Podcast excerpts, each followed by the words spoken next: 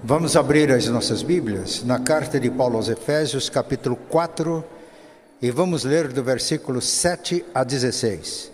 Efésios, capítulo 4, versículos 7 a 16.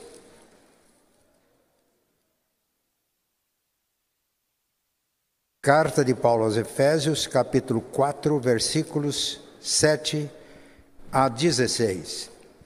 E a graça foi concedida a cada um de nós, segundo a proporção do dom de Cristo. Por isso diz: quando ele subiu às alturas, levou o cativo o cativeiro e concedeu dons aos homens. Ora, que quer dizer subiu, senão que também havia descido até às regiões inferiores da terra? Aquele que desceu é também o mesmo que subiu acima de todos os céus para encher todas as coisas. E ele mesmo concedeu uns para apóstolos, outros para profetas, outros para evangelistas e outros para pastores e mestres, com vistas ao aperfeiçoamento dos santos, para o desempenho do seu serviço e para a edificação do corpo de Cristo, até que todos nós cheguemos à unidade da fé e do pleno conhecimento do Filho de Deus, à perfeita varonilidade, à medida da estatura da plenitude de Cristo, para que não mais sejamos como meninos, agitados de um lado para o outro, levados ao redor por todo o vento de doutrina, pela artimanha dos homens, pela astúcia com que induzem ao erro, mas, seguindo a verdade em amor, cresçamos em tudo naquele que é a cabeça, Cristo, de quem todo o corpo, bem ajustado e consolidado pelo auxílio de toda a junta, segundo a justa cooperação de cada parte, efetua o seu próprio aumento para a edificação de si mesmo em amor. O nosso tema nesta manhã é este: o nosso crescimento em Cristo baseado nesse texto que acabamos de ler. E vamos destacar dois versículos, o, o versículo 15 e o versículo 16. Mas seguindo a verdade em amor, cresçamos em tudo naquele que é a cabeça, Cristo, de quem todo o corpo, bem ajustado e consolidado pelo auxílio de toda junta, segundo a justa cooperação de cada parte, efetua o seu próprio aumento para edificação de si mesmo em amor. Os irmãos observem estas figuras que estamos projetando. O nosso crescimento em Cristo. Isso já qualifica o nosso crescimento. Crescimento em Cristo. Verifique a outra figura. Aí nós temos é, a semente foi lançada ao solo, germinou e está crescendo. E o crescimento é natural, espontâneo, porque Jesus disse que o reino de Deus é semelhante à semente que o lavrador lança ao solo. E ele passa o tempo e aquela semente germina, cresce, frutifica, sem que quem semeou tenha que produzir o crescimento. O reino de Deus é assim. O nosso crescimento em Cristo, um crescimento natural, um crescimento espontâneo, um crescimento contínuo. Bem, vamos ver essa outra ilustração. Os irmãos estão vendo uma carroça com rodas quadradas, uma pessoa puxando e outra pessoa empurrando e dentro da carroça nós temos rodas redondas. Eu não estou dizendo que isso seja uma ilustração da nossa igreja, mas é para a gente refletir. Uma carroça com rodas quadradas, sendo puxada, empurrada, transportando rodas redondas. O que é que isso nos ensina? Que todos os recursos para que nós cresçamos em Cristo, pessoalmente e como igreja, nós já temos. E a igreja, na sua essência, ela tem estes recursos. Muitas vezes, nós não estamos usando os recursos que Deus já deu para nós, como crentes, individualmente e como igreja, povo de Deus. Então, se esta figura nos representa, é necessário que haja uma transformação. Uma transformação. Isto é, precisamos de substituir essas rodas. Pode colocar, filho, o que vem a seguir. Vamos substituir, não antes, vamos substituir essas rodas. Aí tem uma palavra ainda, toque, tem transformação. Ele está na forma de apresentação, é se eu clicar que entra, transformação. Substituição, perdão, substituição das rodas. Isso acontece quando nós nos transformamos pela renovação da nossa mente. Então, observem que quando a igreja está semelhante a uma carroça com rodas quadradas, mas que por ser igreja, apesar de às vezes estar passando por crises, por dificuldades, está com rodas quadradas, mas ela tem em si, como igreja de Cristo, todos os recursos para o seu crescimento. Então o desafio é nós substituirmos as rodas quadradas pelas rodas redondas que já estão presentes. Este é o desafio. E como a gente faz isso? Faz isso quando nós nos, não nos amoldamos como igreja aos padrões do mundo, mas nós somos transformados pela renovação da nossa mente, para que possamos experimentar a boa, agradável e perfeita vontade de Deus para a vida de cada um de nós e para a vida da igreja. Quais seriam estas rodas redondas que uma carroça com rodas quadradas está transportando e que pode ser uma figura da igreja? Vamos ver então. Primeiro, há um, um poder que está disponível para nós em Cristo. É o próximo slide. Há um poder que está disponível. Olha o que diz o versículo 7: E a graça foi concedida a cada um de nós, segundo a proporção do dom de Cristo. A graça foi concedida a cada um de nós. Quem ficou de fora? Se você está em Cristo, você não ficou de fora. A graça é concedida a cada um de nós na proporção do dom de Cristo. Qual que é este dom de Cristo? Quando a gente lê a Bíblia com cuidado, a gente percebe que Jesus, o Filho, é o dom do Pai para o mundo. Um texto muito conhecido, João 3,16, porque Deus amou o mundo de tal maneira que deu o seu Filho unigênito, para que todo que nele crê não pereça, mas tenha vida eterna. E agora, qual que é o dom de Jesus para o crente e para a igreja? Atos capítulo 2, versículos 37 a 38. Está errado aí a, como está colocado. No último dia da festa dos tabernáculos, Jesus estava no templo, ele colocou-se à frente de todos e disse: Se alguém tem sede, venha a mim e beba. Quem crê em mim, preste atenção, quem crê em mim, Jesus, do seu interior fluirão rios de águas vivas. Agora preste muita atenção. Isso ele disse em relação ao Espírito Santo que haviam de receber os que nele crescem. Então, quem recebe o Espírito Santo? Quem crê em Jesus. Porque até aquele momento em que Cristo estava falando, o Espírito Santo não tinha sido dado ainda, porque Jesus não tinha sido glorificado. Mas Jesus morreu pelos nossos pecados, ressuscitou para a nossa salvação, foi assentado à destra do Pai e exaltado à direita do Pai, ele enviou o Espírito Santo no dia de Pentecoste. E a partir do dia de Pentecoste, todos os que creem em Jesus recebem o dom do Espírito Santo. Se é uma experiência real, verdadeira, recebem o dom do Espírito Santo, porque o Espírito Santo é a presença de Jesus em nossa vida. A presença do Pai. Então nós destacamos, primeiro lugar aqui, a presença. A presença do Espírito Santo em nós a nossa comunhão plena com o Espírito significa a presença do Deus Trino em nós. Jesus estava falando sobre o Espírito Santo em João capítulo 14. Os discípulos estavam pesarosos porque Jesus tinha dito que estava chegando a hora da sua partida.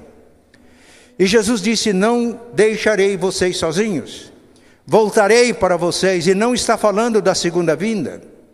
Enviarei o outro consolador, o outro da mesma natureza minha, para que fique para sempre com vocês. E quando chega no versículo 23, ele diz: Se alguém me ama, disse Jesus, se alguém me ama, meu Pai o amará. E nós viremos, o Pai e eu, disse Jesus, e faremos a nossa morada em você. A presença de, quando recebemos o dom do Espírito Santo, Deus Trino, Pai, Filho e Espírito Santo mora em nós. Por isso que a oração para quem está em Cristo é algo natural. É uma conversa que ele tem com Deus que nele habita. Não precisa, às vezes, nem de proferir palavras. Há uma comunicação mental. Há uma comunhão a presença de Deus em nós. E isso é a coisa mais importante. Quando Jesus nos deu a grande comissão, fazer discípulos de todas as nações, ele fez uma promessa: e eis que eu estarei com vocês todos os dias até a consumação dos séculos. Jacó estava fugindo do seu irmão furioso, quando no lugar ermo, dormindo tendo por travesseiro uma pedra, ele sonhou com aquela escada colocada junto dele, cujo topo atingia os céus, e os anjos de Deus subiam e desciam. E Deus estava, e Deus falou com ele. E depois que passou o sonho, ele disse: "Na verdade, o Senhor está neste lugar e eu não sabia". O grande e extraordinário recurso de Deus para, nossa, para o nosso crescimento pessoal e crescimento como igreja é a presença do Deus vivo, porque se isso não acontecer, nós podemos ser tudo menos igreja. Podemos ser um clube social, uma instituição religiosa, mas é a presença do Deus vivo. É a nossa comunhão com o Pai que faz de nós igreja de Deus a consciência da presença, mas a presença de Deus traz o poder. Aliás, nós cantamos. Santo Espírito, anelando a presença dele neste culto. Mas quando Deus está presente, ele também age. Ele age na, no crescimento individual de cada um de nós. 2 Coríntios 3, 18 nos ensina que nós somos transformados de glória em glória pelo Senhor, pelo Espírito Santo. A regeneração é obra do Espírito Santo. A santificação é obra do Espírito Santo em nós. Mas também o poder para cumprir a nossa missão para testemunhar mas recebereis poder ao descer sobre vocês o Espírito Santo e serão minhas testemunhas, tanto em Jerusalém como em toda a Judéia, Samaria até os confins da terra. Portanto, irmãos, o ardente desejo do nosso coração deve ser vivermos cheios do Espírito Santo. Isso não é só para pastores, missionários. A graça foi concedida a quem? A cada um. Você está no corpo de Cristo. Esta graça, a plenitude do Espírito Santo é para cada um de nós. Não fiquem embriagados com vinho, o vinho representa tudo aquilo que gera o nosso interesse e às vezes nos embriagamos com essas coisas. Não fiquem embriagados com vinho, mas encham-se do Espírito Santo. Efésios 5,18. E o 19 mostra como falando entre vocês com salmos e hinos, louvando de coração ao Senhor. Isso não é apenas cânticos dominicais na igreja, mas uma atitude de adoração constante na nossa vida. O versículo 20: dando por tudo graças a nosso Deus e Pai, espírito de gratidão. Não apenas quando a gente vai tomar as refeições, quando agradecemos e nem lembramos, mas é uma atitude constante de gratidão, e vivendo nessa atitude nós nos enchemos do Espírito. E o versículo 21, Efésios 5: sujeitando-vos uns aos outros em amor. Essa passagem é extremamente importante, porque se a graça foi concedida a cada um de nós, significa que o Espírito Santo está é, presente em cada um de nós e age, manifesta o seu poder através de cada um de nós. E os dons são dados a cada um, mas são diferentes. Deus quer enriquecer o seu povo com todos os dons espirituais, mas nenhum um crente sozinho não tem.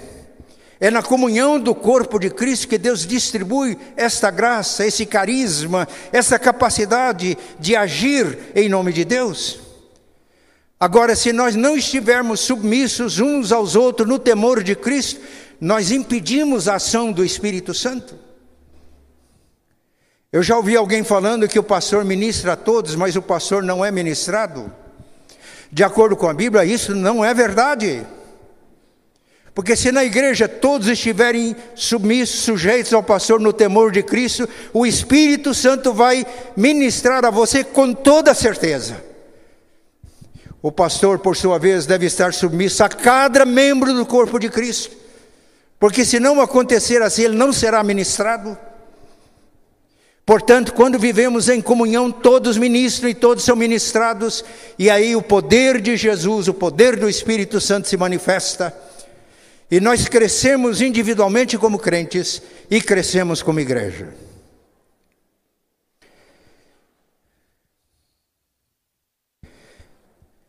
E este poder disponível, esta roda redonda, que muitas vezes está numa igreja como uma carroça com rodas quadradas, este poder é para edificar, para construir o corpo de Cristo. Quando vivemos esta realidade, a igreja cresce naturalmente. Ela cresce em espiritualidade, ela cresce em qualidade. Há um crescimento orgânico, isto é, nós nos tornamos cada vez mais um em Cristo. De acordo com o testemunho de Atos, da multidão dos que creram era um o coração e a alma. Crescemos também em número, como resultado, como consequência. Se nós não estamos ganhando vida, não estamos crescendo em, em números, em número, nós podemos questionar se não estamos sendo uma carroça com as rodas quadradas que transportam rodas redondas que não são utilizadas.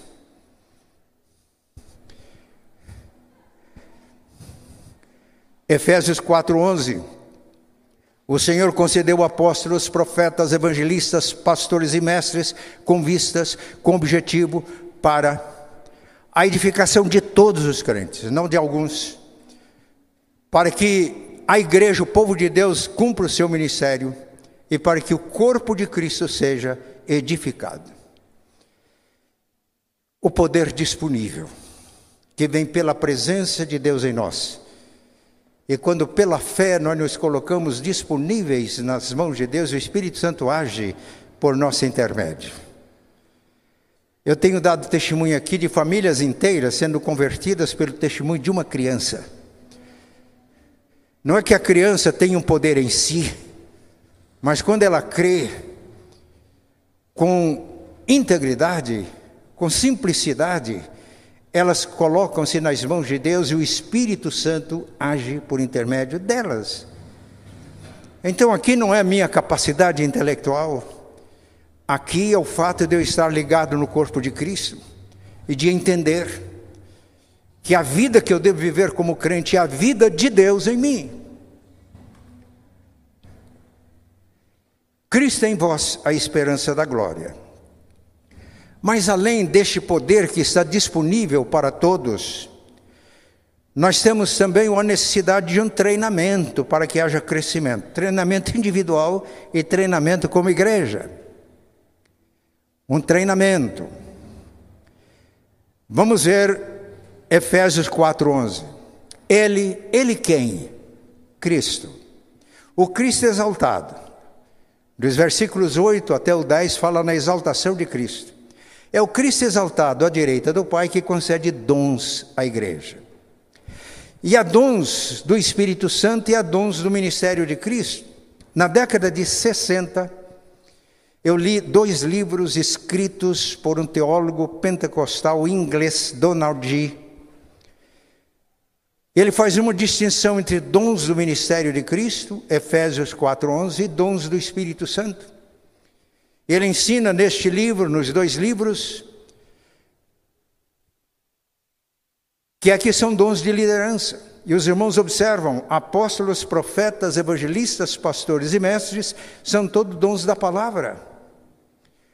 Nós somos salvos, regenerados pelo poder da palavra, somos santificados pelo poder da palavra, mas nós somos treinados para o ministério pela palavra.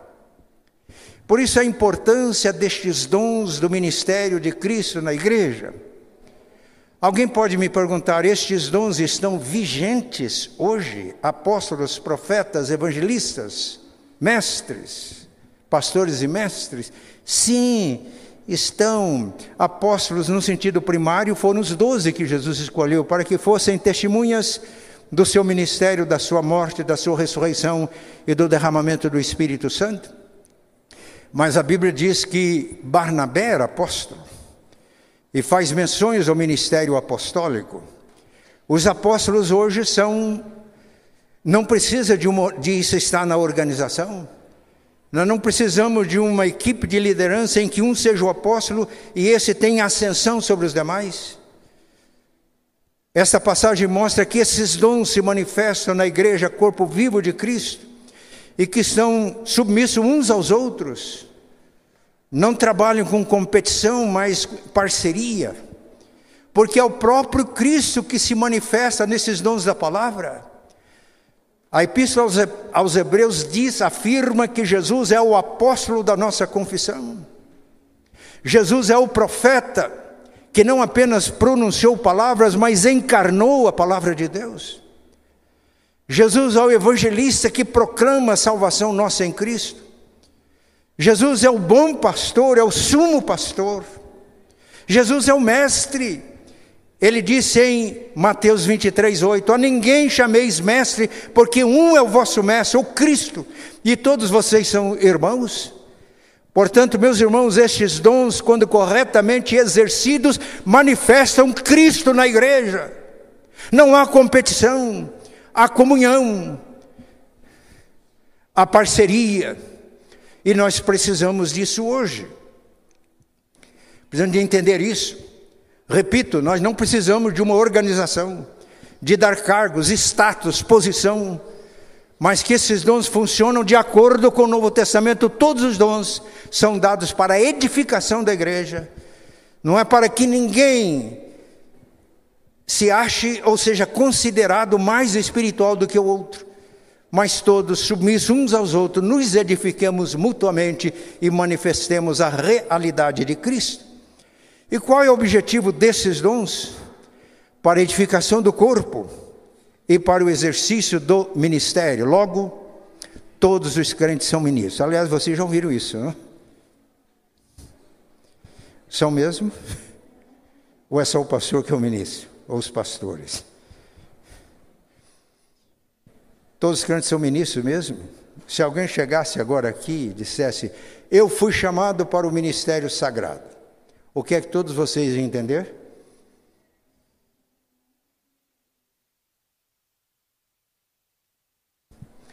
Eu já sei qual seria a resposta. Foi chamado para ser o pastor, fazer um seminário, submeter-se a provas, como o licenciado Cleuber vai, deve acontecer nessa semana. Mas, se nós temos uma compreensão bíblica de ministério, se alguém levantar aqui e dizer: Eu fui chamado para o ministério sagrado. Então todos levantariam as mãos e diriam: Eu também, eu também, eu também. Porque aqui, meus irmãos, o ministério é de todos. Qual é a função destes líderes? Qual a função destes desses dons ministeriais? Preparar todos para que todos edifiquem o corpo, para que todos sejam ministros. Ficou claro isso? Deixa eu dizer uma coisa muito séria. As nossas tradições eclesiásticas muitas vezes nos afastam da palavra de Deus. E vai criando em nós uma cultura que não é cultura do reino. Eu sempre afirmo que o clericalismo, seja de que espécie for, ele não tem origem no trono de Deus. Ele faz com que a igreja fique como uma carroça com rodas quadradas. O Instituto Getro, criado pelo pastor Rodolfo, fez uma pesquisa nas igrejas. Qual seria a função principal do pastor? E 80% responderam, tanto pastores entrevistados quanto membros de igreja entrevistados, que é púlpito. É o que eu estou fazendo agora. Então a visão de pastor é só do ministro ordenado. Por quê? Porque a função do pastor, meus irmãos, é contribuir para que todos os dons pastorais que existam na igreja, eles aflorem, haja treinamento para que todo crente maduro exerça a função pastoral, isto é, cuide de quem está chegando. E os cristãos maduros cuidem um dos outros, essa é a função do pastor. Eu não sei se eu escandalizo alguém ao dizer que às vezes o pastorado da igreja não precisa ser necessariamente para quem tem o dom de pastor, de acordo com Efésios 4:11. Porque esse dom está presente na igreja, eles precisam ser descobertos, aflorados. Nós estamos num processo de planejamento. Continuamos planejando. Ontem fizemos com o conselho um plano piloto um exercício de nós descobrirmos, pastores e presbíteros, quais realmente são os nossos dons. Estamos realmente exercendo? E se eu disse que é um plano piloto, o alvo é ir alcançando os, toda a liderança da igreja e alcançar toda a igreja, para viver esta realidade bíblica. Quando vivemos assim, meus irmãos, nós podemos ter um crescimento por multiplicação. Porque nós estamos treinando todos para o ministério. Aí, o maior desejo do meu coração é multiplicar o meu ministério. Se eu ficar sempre o pastor da igreja e não estiver treinando todos que têm dons pastorais, eu fracassei redondamente como pastor, de acordo com Efésios 4, 11 e 12. Mas na medida em que nós nos despertamos, o Espírito Santo vai atuando na nossa consciência, fertilizando a nossa consciência e a nossa mente, deixando que o Espírito Santo opere em nós e fertilize o nosso coração, fazendo surgir algo novo. Nós vamos mobilizando um exército de pastores na igreja, e aí pode converter pessoas, não vão ficar desamparadas, vão ser cuidadas. Muito bem. Por fim, tudo isso visa nos levar para uma maturidade que é indispensável. Agora nós chegamos ao versículo 13. Olha o que está escrito no versículo 13: Até que todos cheguemos à unidade da fé e do pleno conhecimento do Filho de Deus, à perfeita varonilidade, à medida da estatura da plenitude de Cristo Alguns irmãos que gostam de dizer que, como discípulos de Jesus, nós somos e devemos ser cada vez mais cópias de Jesus. Qual que é a medida do crescimento? A medida do crescimento é a estatura da plenitude de Cristo. Quando é que eu vou parar de crescer? Enquanto estiver aqui, meus irmãos, eu estou crescendo, eu devo crescer. Os irmãos já perceberam que quase todos os problemas que a gente enfrenta é um problema de falta de crescimento? Quando meus filhos eram adolescentes, existe um desafio. Para que, quem tem filhos adolescentes, quem já passaram por essa, e eu percebi que os conhecimentos que eu já tinha eram importantes, mas não eram suficientes. E orava para que Deus me ajudasse a crescer naquela fase, porque senão eu ia ter conflitos tremendos com meus filhos. Mas quando eu estava chegando nessa fase da pastora Priscila, 40 anos, entrando nos entas, eu também passei por uma crise. Houve momentos difíceis, reflexão sobre o meu ministério. Tenho sido tudo o que deveria ser. E cheguei à conclusão que a solução era o crescimento, naquela fase. Há um crescimento, pastora, próprio dessa fase. Mas cheguei àquilo que as pessoas dizem a melhor idade. Né? Eu tinha um colega que dizia sempre assim: me engana que eu gosto. A melhor idade. Quando eu celebrei, ano, atrás, ano passado, 80 anos, eu cheguei no limite bíblico. A duração da vida é 70. Se algum chegou a 80, o melhor é canseiro e enfado. Tudo passa rapidamente e nós voamos. Há uma crise nessa fase. A gente vai perdendo força, começa a esquecer.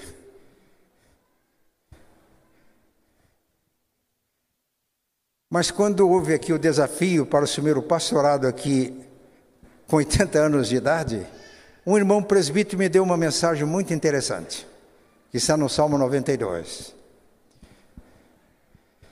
Eu vou renovar a tua força como a do boi selvagem. E vou derramar sobre você um óleo fresco. Eu vi uma possibilidade imensa de crescer nessa fase. Eu vou restaurar o teu poder como o do boi selvagem. E vou derramar sobre você um óleo fresco, uma nova unção. A unção para essa fase da vida. Se eu não crescer agora, meus irmãos, eu fico um velho negativo, fico um velho azedo, achando que o meu tempo de mocidade era melhor do que todos os outros, e é mentira, não é? O tempo melhor é agora, porque é agora que Jesus nos chama para o trabalho, para nós nos colocarmos nas mãos dEle. Mas o tempo pior também pode ser agora, seja qual for a idade se nós nos afastamos de Deus e dos recursos da graça de Deus. Porque, seja na vida pessoal ou como igreja, a gente começa a ser semelhante a uma carroça com rodas quadradas quando transporta rodas redondas, os recursos que Deus tem para nós. Por quê? Porque quando somos maduros é que nós somos estáveis. Veja o versículo 14: para que não sejamos como meninos, crianças, isto é, levados daqui para lá por todo o vento de doutrina, pela artimanha dos homens que enganam fraudulosamente. Um grande problema para nós, igreja, é o crescimento retardado. Coisas de crianças em crianças são belas, bonitas, mas coisas de criança em adulto é terrível. E na carta aos Hebreus está escrito: pelo tempo que vocês creram, vocês já deviam ser mestres. No entanto, precisa que seja ensinado para vocês novamente os rudimentos da doutrina de Cristo. Porque todo aquele, o leite, escreve, está no texto, é para as crianças, mas o alimento sólido é para os adultos, os quais tem as suas faculdades exercitadas, exercitadas para discernir o bem e o mal. Ah, eu vou fazer uma mensagem só sobre maturidade espiritual. Mas muitas vezes os problemas da igreja se resolvem os crentes crescendo. Há tantas infantilidades que prejudicam, atrasam. para que haja estabilidade, firmeza. E a gente aí pode crescer e ganhar vidas. Mas além da estabilidade, quando a maturidade é um crescimento natural e contínuo, vamos reler os textos que nós já lemos, mas seguindo a verdade em amor, cresçamos em tudo naquele que é a cabeça, Cristo. Agora preste atenção: de quem todo o corpo, bem ajustado e consolidado pelo auxílio de toda junta, precisamos de maturidade para cada um de nós ocupar o seu lugar e nos ajustarmos no corpo e sermos instrumento nas mãos de Deus para que os que estão chegando se ajustem no corpo pelo auxílio de toda a junta, segundo a justa cooperação de cada parte, se cada um recebe a graça, o Espírito Santo, cada um pode fazer a sua parte para que o corpo esteja unido, seja saudável, para que as criancices espirituais sejam superadas, para que não haja essas lutas intestinas, internas, para que sejamos livres dessas coisas para termos uma atuação realmente relevante no nosso mundo que clama. Que Deus nos ajude. Aí o crescimento é natural, o crescimento é espontâneo. Paulo diz: Nós somos cooperadores de Deus, vocês são lavoura de Deus. E como havia na igreja de Corinto lutas e partidos, Paulo diz: Eu plantei, Apolo regou, porque na igreja de Coríntios diz: Eu sou de Paulo, porque Paulo é o apóstolo. O Apolo é um grande orador, mas não tem autoridade de Paulo. Outros diziam, mas o apóstolo mesmo é Pedro, eu sou de Pedro. Aí tinha outro grupo que dizia, vocês estão errados, eu sou de Cristo. E esse grupinho de Cristo também dava um trabalho danado. O que é que Paulo está dizendo? Eu plantei, Apolo regou, mas o crescimento veio de Deus. Portanto, nem o que planta, nem o que rega é alguma coisa, mas Deus que dá o crescimento. E aí, meus irmãos, o crescimento é natural, ele é espontâneo, ele é contínuo. Se a gente, se a gente quiser tentar ou forçar o crescimento, por manipulação, às vezes até inconsciente, nós vamos ser igual carroça, com rodas quadradas, mas que transportam as rodas redondas. Então, nós estamos chegando ao final desta mensagem e fica aqui o grande desafio para nós. O tema nosso deste ano é transformação. Pode colocar, filho, transformação, só aí por enquanto. Transformação. Lembra que é o tema deste ano? Romanos 12, 2. Não vos amoldeis aos padrões mundanos, mas transformai-vos pela renovação da mente, para que experimenteis qual seja a boa, agradável e perfeita vontade de Deus. Transformação. E qual é a transformação, transformação que deve acontecer? Não continuarmos, se esse é o caso, se não há necessidade de transformação, se os irmãos acham que não tem, orem por mim porque eu preciso de ser transformado pela renovação da mente. Agora, se os irmãos acham que precisa ser transformado, vamos orar uns pelos outros. Todos vocês orem pelo pastor. Nós oramos, vamos orar uns pelos outros. Qual é a transformação? É nós substituirmos as rodas quadradas, porque já foi inventada a roda redonda, que estão presentes na igreja e olha que transformação a gente pode alcançar. Perceberam a mensagem? O que, é que nós queremos? Uma carroça com rodas quadradas, puxada, empurrada. Por isso tem muito crente que fica cansado com o trabalho de igreja. Quando nós, estamos, quando nós substituímos as rodas quadradas pelas rodas redondas, a coisa flui. E o crente, às vezes, fica cansado.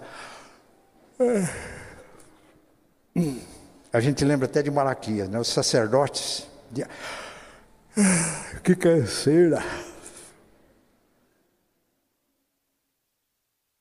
Aí, ao contrário, nós estamos sempre entusiasmados, porque as coisas estão fluindo. Não é o nosso poder, é o poder do Espírito Santo. O treinamento é feito por ministros que o próprio Deus deu à igreja e que nos leva à maturidade. E quando somos maduros, nós somos produtivos. E não há maior alegria do que quando você percebe o fruto do seu trabalho. Quando você começa a perceber que você está levando pessoas a Cristo, que você está discipulando, que pessoas estão encontrando sentido da vida através do seu ministério, pessoas estão crescendo em Cristo através do seu trabalho. Estamos empolgados com a presença do Espírito Santo em nós, com os dons do Espírito Santo em nós. Estamos interessados em cada um descobrir o seu espaço o seu lugar. Cada um consciente da presença dele, cada um consciente de que quando obedecemos o poder dele se manifesta. E quando o poder dele se manifesta, as coisas acontecem, não só na minha vida pessoal individual, não só na minha igreja, mas acontece no mundo por nosso intermédio.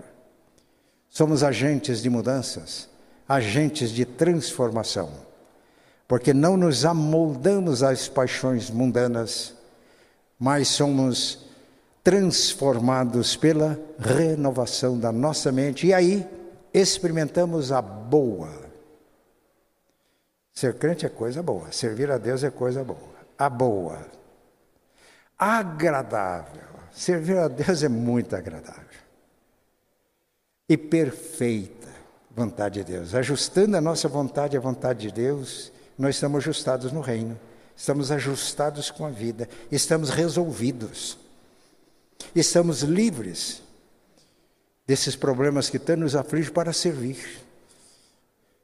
Estamos livres não para sermos afetados por problemas, porque não fazemos mais parte dos problemas, mas fazemos parte da solução dos problemas. É isso que Deus quer para cada um de nós, é isso que Deus quer para nós como igreja. Não vos conformeis com este mundo, mas transformai-vos pela renovação da vossa mente, para que experimenteis qual seja boa, agradável e perfeita vontade de Deus. Amém. Nós queremos crescer assim em Cristo? Eu quero. Eu quero. Tudo que eu já aprendi e vivi antes é importante para mim hoje, mas é insuficiente, são novos desafios. O mundo está diferente, os desafios são diferentes. Eu preciso me transformar, crescer. Você precisa? Sente essa necessidade? Se você sente, fique de pé. Jesus orava levantando as mãos ao Pai. Vamos fazer isso? Ele olhava para o alto. É um gesto, né? Então vamos orar assim? Como Jesus? Pai Santo, ao levantar as nossas mãos e olharmos para o alto, nós estamos dizendo ao Senhor: queremos ser transformados pela renovação da nossa mente. Não queremos ser amoldados à cultura do mundo. Nós queremos a cultura do teu reino. Não queremos ser como carroças com as rodas quadradas, puxada e empurrada, transportando rodas redondas. Queremos, Pai, descobrir essas rodas redondas, fazer a necessária substituição para que o nosso crescimento em Cristo flua, seja natural, espontâneo, crescimento espiritual, crescimento em qualidade, crescimento orgânico na comunhão da igreja e alcançando vidas que ainda não te conhecem. Esta é a nossa oração, em nome de Jesus. Amém. E que a graça de nosso Senhor e Salvador Jesus, o amor do Pai, e a comunhão do Espírito Santo estejam com todos vós aqui presentes e com todo o povo de Deus, hoje e sempre. Amém.